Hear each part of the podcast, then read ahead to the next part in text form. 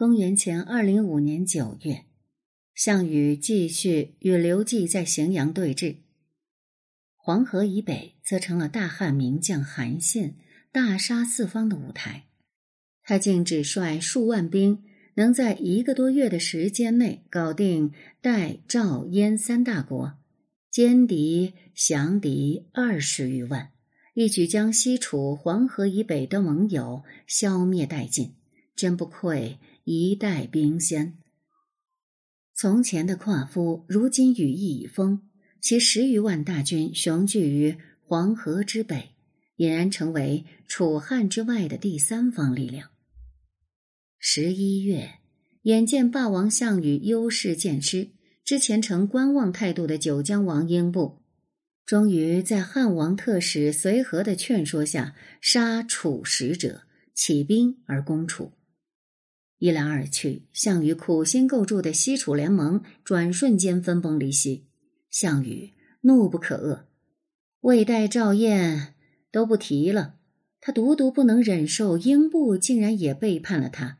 他们在灭秦的时候可是最铁的亲密战友，英布怎么说反就反了呢？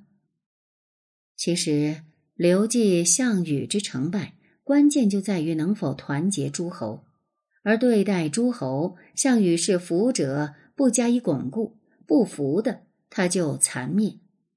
策略是简单粗暴，而且代价大，破坏性强，收效小。刘季则是威逼利诱，极尽笼络之能事，实在不行了就加以吞并。策略复杂而灵活，而且代价小，破坏性少，收效大。项羽本以为天下太平之后就可以带着他的女人幸福终老了，可刘季、韩信、英布这些老朋友偏偏不让他歇着，项王当然要奉陪到底。公元前二零五年十一月底，项羽数使骑兵渡河击赵，张耳、韩信往来救赵，疲于奔命，也是苦不堪言。接着。项羽派大将龙驹攻九江，历时数月，龙驹破九将军。败军之将英布与随和抄小路，只身逃到荥阳。英布虽败，但他熟谙项羽战术，而且在九江经营多年，旧部众多，而且他的数千嫡系部队也没有受到大的损失，所以仍是汉阵营的重要助力。所以。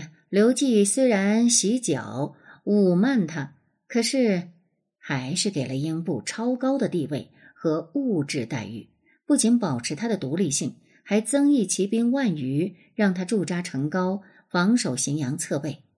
汉军防御项羽西进，主要靠的就是黄河边上荥阳、广武山，也就是敖仓、成高、巩、洛阳这条狭窄的链式防御体系。城高位于今天河南荥阳西北泗水镇，又称虎牢关、泗水关。这里是由嵩山余脉、黄河以及黄河支流泗水组成的一个小缺口，形成洛阳盆地的咽喉之地。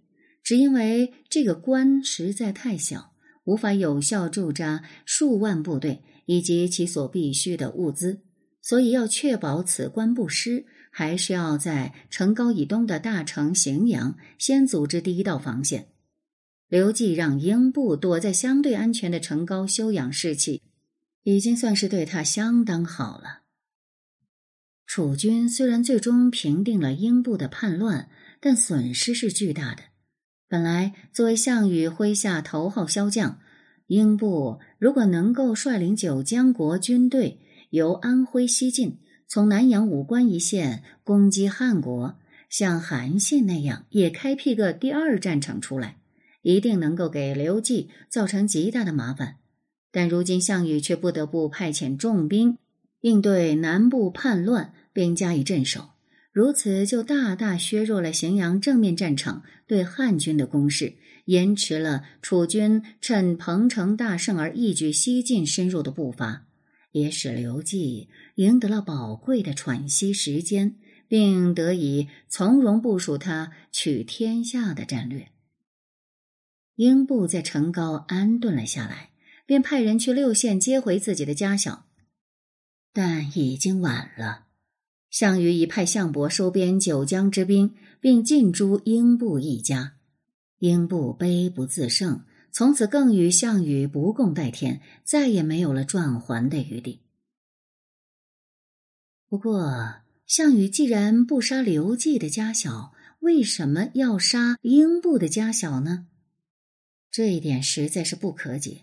况且，英布的妻子是衡山王吴瑞之女。杀英布之妻就是杀吴瑞之女，这吴瑞在南楚之地颇有威望，而且在楚汉间长期保持中立。项羽这么做，岂不是要把南楚的百越山民也推向汉的阵营吗？所以我推测，此举大概是项伯自作主张，或者是为刘季暗中指使，也不一定。而他们这么做。目的就是为了让项羽在南楚之地失尽民心。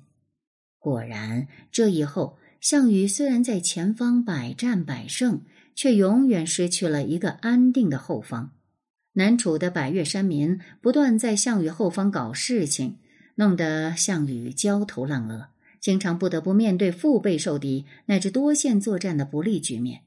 而事实上，项羽最终垓下战败之后。想要一路撤回老家江东，却因为不得不经过原九江国的地盘，故而沿途得不到有力的补充，这才会被汉军一路追到乌江，绝望自杀。说心计这方面，项羽实在是玩不过刘季，他只能在战场上把面子夺回来，这是他的强项。公元前二零四年端月，项伯率九江降军。增援到荥阳前线，打破僵局的时机终于到了。项羽使巨鹿一战之故计，遣骑兵四处袭击荥阳与敖仓之间的运粮甬道，汉军大窘。章邯、王离当年的命运似乎要在刘季身上重演。没有敖仓的巨量粮食支援，只靠从洛阳翻山越岭陆运过来的粮草。是根本无法支撑刘季与楚军继续打持久战的，一直撑到三月，汉军开始缺粮了，刘季也没办法，他的首席智囊张良也没办法了，无计可施之下，刘季急得团团转，开始天天骂人，毫无王者风范。骂人当然不是件值得向别人推荐的事儿，却永远有它值得存在的理由。无论谁痛痛快快的骂过自己一个痛恨的人之后，总是会觉得全身舒畅、心情愉快的，好像便秘多日，肠胃突然畅通。我相信骂人就是刘季减压的一种方式，这种方式虽然粗鄙，却十分有效。日后刘季即便成了高祖，还是时不时爆出几句粗口，弄得群臣哭笑不得。毕竟刘季当了大半辈子的乡镇干部，这突然间走上领导岗位，哪里能突然摆得起帝王的风范呢？况且为大英雄能本色，刘季一生不改本色，倒也令人佩服。然而，刘季再会骂人，也解决不了实际问题。关键时刻，汉军的二号智囊陈平挺身而出，自信满满的宣布：“我有办法。”陈平自归属刘季以后，先任护军都尉，后又升任护军中尉。所谓护军，其实就是借保卫为名而行监视之实的古代军情机构，而护军中尉就是军情机构的最高负责人。他对内的职务是代表君王监督臣下将领，对外的职务是开展间谍活动，等于身兼美国的国土安全局、联邦调查局、中央情报局三重职务。他的职责非常重大。后来，三国时的曹真、司马昭、周瑜、李严等重臣也担任过此等类似官职。所以，当刘季发现自己的特务头子有办法应对这个危局时，立刻就意识到陈平的秘密战线也许有了重大突破，于是连忙问道：“君有何妙策？”陈平笑曰。反间计，愿闻其详。陈平开始分析了。项王为人恭敬爱人，廉洁好礼之事多归从于他。但项羽太吝惜决意，是亦以此不复。今大王慢而少礼，是廉洁者不来。然大王能不吝决意，广泛吸纳列国中顽钝势力、无耻之徒的话，意思是说，项羽的人才精而少，刘季的人才多而滥。项羽是精英政治，以德行与阶层为首要标准，所以陈平这种顽钝势力无耻的寒族子弟混不下去了。而刘季是平民政治，可以滥发爵位和封地，打破阶级界限，团结一切可以团结的力量，以数量优势来弥补质量上的劣势。所以陈平表示：“项王骨梗之臣，亚父、钟离墨。”龙居、周殷之属不过数人耳。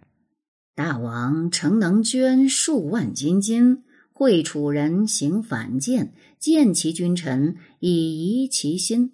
项王为人义既信谗，必内相诛。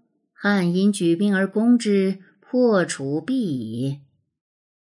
陈平这番话呢，虽然不好听，搞得自己这边好像没什么好人似的。可刘季是不以为意，觉得陈平抓住了重点，这只要是钱能解决的问题都不是问题啊。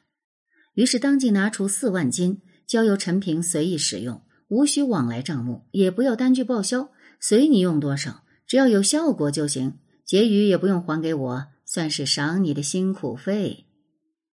楚汉相争情势逆转的关键，便在这个策略上。当年秦始皇反见李牧，给了顿若万金。如今刘季为反建西楚君臣，竟给了陈平四万金的活动经费。看来做帝王的都不能太小气，该花的就要大胆的花，做大事儿就得不拘小节，不要在细小的问题上锱铢必较，不要被眼前的利益牵绊手脚，这样才能把精力放在主要矛盾上。以全局视野掌握大方向。从某种程度上来说，刘季就是秦始皇的粉丝与继承者，所以他们气魄相等，手段类似，能成大事。只可惜呢，项羽身为秦始皇的家国仇敌，他是不屑这种手段的，而且他从小接受旧楚贵族的教育，最崇尚的是廉洁好礼。廉洁好礼是个好品质，却不是帝王的好品质。明朝有个亡国皇帝叫崇祯，清朝有个丧权辱国的皇帝叫道光。这二人都节俭到了以致抠门的程度，结果又如何呢？利用刘季拨给他的巨额资金，以及从前在楚军中经营的关系网。陈平迅速扩大自己的情报机构，建立起了当时世界上最发达的情报网络。在这个网络的帮助下，陈平大量收买楚军士卒将校与项氏家族中的败类，散谣进谗，曰：“诸将钟离墨、龙驹、周殷等为项王将，功多矣。然而终不得列地而亡，因欲与汉联合。”同力灭楚而分亡其地。世界上有两样最可怕的东西：一是背叛，二是谣言。背叛使人孤独，谣言令人慌乱。项羽天不怕地不怕，独独怕这两样东西。果然，项羽上当了。他害怕钟离墨等人变成下一个英布，心生猜忌之后，渐渐开始不再信任他们。一切军事决策都自行做主，奋起私志，一意孤行。后来，龙驹在齐国与韩信对战时一反常态，焦躁冒进而遭到惨败，估计就是太想在项羽面前表现自己。而另一位骨梗之臣周殷，在垓下大战期间突然叛变，导致项羽孤立无援而惨败。应该也是和陈平这些年持续不断的谣言攻势是有关的。有时候看不见的战线，才是决定一场战争胜负的最后关键。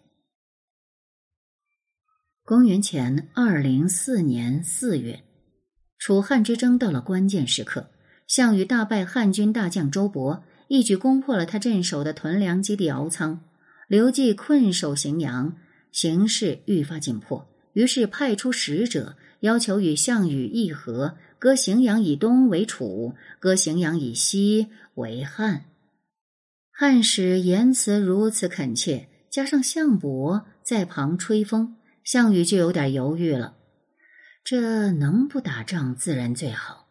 西楚连年征战，百姓疲弊，将士思归，不若依他讲和，且得休养安静，日后再做曲化。可是范增坚决反对。汉王虽然目下陷入困境，但他还有大片的河山在手，还有韩信的十几万兵马可搏。他怎么可能轻易言和？此不过缓兵之计耳。大王当趁其粮道断绝，急攻荥阳，坚决彻底消灭之，切不可听其一面之词啊！项羽却道：“亚父此言差矣。今天下纷乱，人心思定。汉王若真有心言和，寡人又何必苦苦相逼？不如暂许其和，以观后事。”鸿门宴已上一次当，这次居然还不学乖，这庶子咋就这么气人呢？范增怒极攻心，拍着桌子对项羽大吼：“天与不取，必受其咎。今日若养虎为患，君王后必悔之。”面对范增的极力反对，项羽只是笑了笑，不置可否，回头却命令军队暂停。对荥阳的攻击，等待刘季的进一步反应。项羽万万没想到，这个和谈竟然也是刘季与手下特务头子陈平想出来的毒计，专门针对范增的毒计，目的就是要借此挑拨项羽和范增之间的矛盾，搅乱局势，然后趁乱找到反间范增的机会。果然，很快。项羽、范增二人产生严重的意见分歧的消息，通过汉军情报网传来。陈平大喜，于是再次派出密使去向范增要求洽商和谈及撤军的细节。范增自然无法接受，并且带着使者去找项羽，表示自己不接受私下交往。使者依照陈平的交代，要求项羽派使者到汉营去，还说一切都好商量。其实，二国也不一定要以荥阳为界，汉王还可以适当的做出让步。项羽不疑有他，便派使者到汉营中进行交涉。他的心里还是对刘季抱有希望的。这一次，如果真的能够让两国休战，天下太平，则百姓既得休养，还可以修复他们二人的兄弟之情，岂不美哉？这。楚军使者一入汉营，立即受到非常热情的欢迎和款待。为了演好这出戏，陈平特意寄出了丰盛的大牢餐，还准备了华丽之极的歌舞表演，气派非凡。所谓大牢餐，就是猪牛羊三牲齐备的超级飨宴。按照当时的制度，这可是招待诸侯级别贵宾的大礼。如此大礼。让楚军来使有些手足无措。刘季身着礼服，头戴冠冕，郑重其事的会见了楚国使者。席间不断亲切询问道：“亚父近日起居如何？亚父近日身体可好？亚父夫人身体可好？公子身体可好？爱女身体可好啊？些许薄礼。”樊公交与亚父为寿，小小一思，不成敬意。楚使哭笑不得，赶紧澄清道：“我非亚父使也，乃楚使也。”刘季两眼一瞪，故作天真的表情道：“这么说，公乃项王之使？”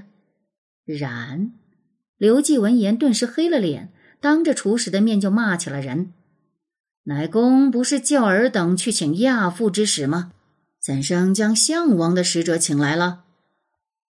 骂完人，汉王刘季就在厨师与随从们的面面相觑中愤然离场，令接待人员撤下大牢餐，然后派出自己的副官去接待使者，还换上了另一套饭食，一套通常只给下人吃的饭食。有这么接待国使的吗？你们这简直是在喂狗！厨师勃然大怒，却不敢在别人的地盘发作，只好忍气吞声，吃完狗粮。然后丢下碗筷，拂袖而去。厨师不堪其辱，于是将自己在汉营中的悲惨遭遇详细告知项羽，其中自然免不得添油加醋。史书上说，正是因为这一件事，使得项羽立刻对范增大起疑心，陈平的反间计大获成功。那么，大家读完史书上的这段记载后，感觉如何呢？是不是觉得也很扯？如此拙劣幼稚的反间计，不仅与陈平阴谋大师的水平极其不符，而且让人很难相信，如此伎俩竟能耍到项羽和范增这样的人杰。试想，本来项羽就有意与刘季媾和，是范增苦苦相劝，要求项羽加紧进攻荥阳，捉住刘季，那他凭什么？会和刘季暗通款曲，就算刘季真的和范增有所勾结，不小心说漏了嘴，他又岂能放项羽使者回去？一回去，范增不就完了吗？这种明显的破绽，只有白痴才会相信。事实上，后世学者对史书的这段记载都有过很多怀疑，如名人陈一典所言：“方进太牢，忽耕草食。”陈平此伎俩，宛如老翁戏猴。楚之使，楚之君，稍一思之，可不宛然一笑乎？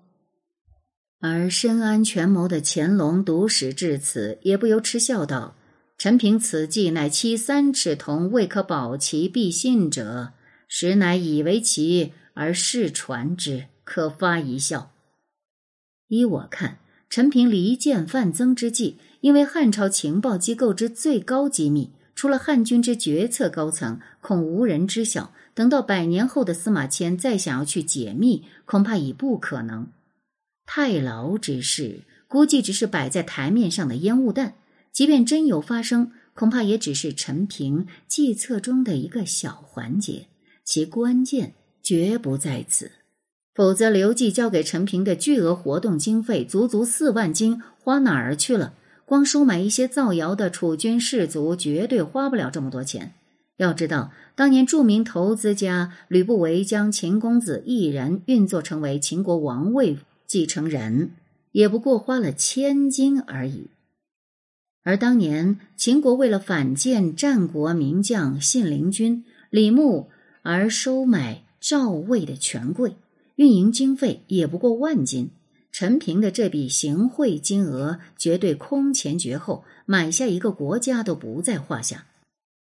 所以我推测，这些钱应该大部分都花在收买项氏家族中的败类身上了。项羽的西楚政权之中，主要有两股政治势力，其一是项氏家族成员，如项伯、项庄、项佗、项生、项关、项汉等人。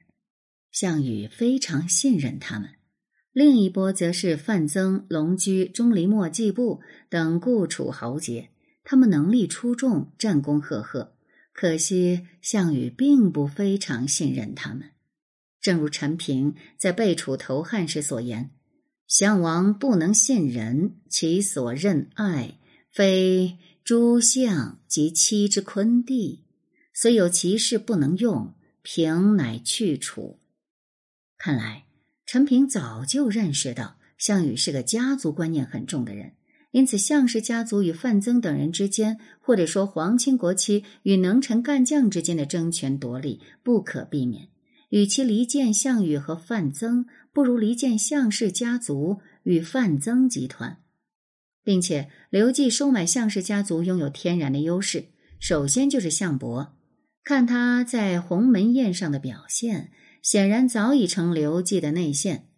汉初功臣表上也说，项伯后来以破羽常有功，封射阳侯，可见此人必定在陈平的隐秘战线上发挥了巨大的作用。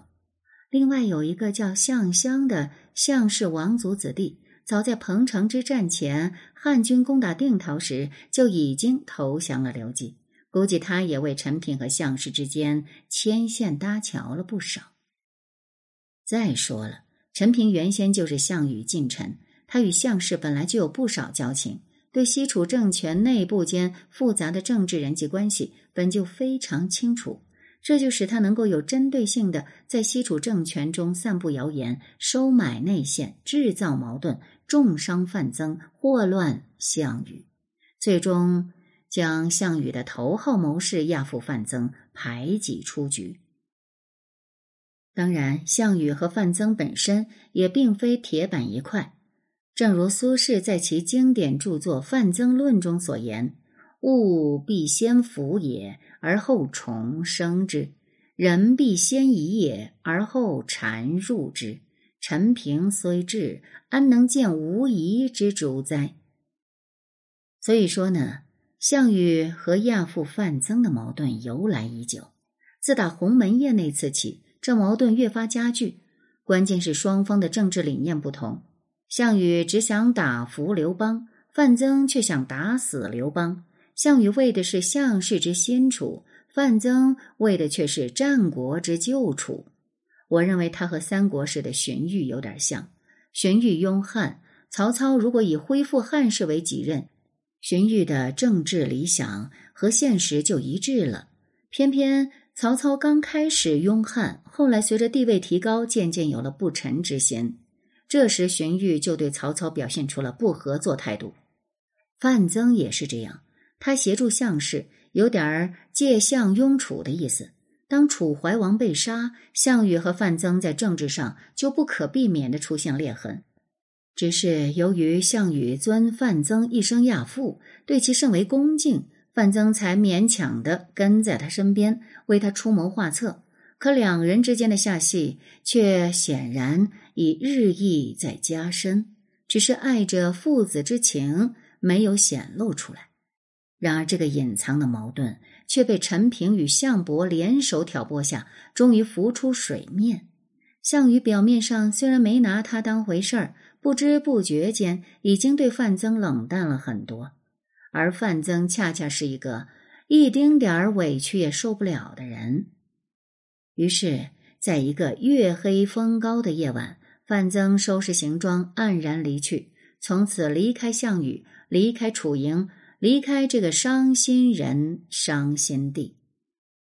读史至此，慨然长叹：这两个臭脾气的贵族，宁愿互相置气，也不愿坐下来好好谈谈。这便是当局者迷，旁观者清。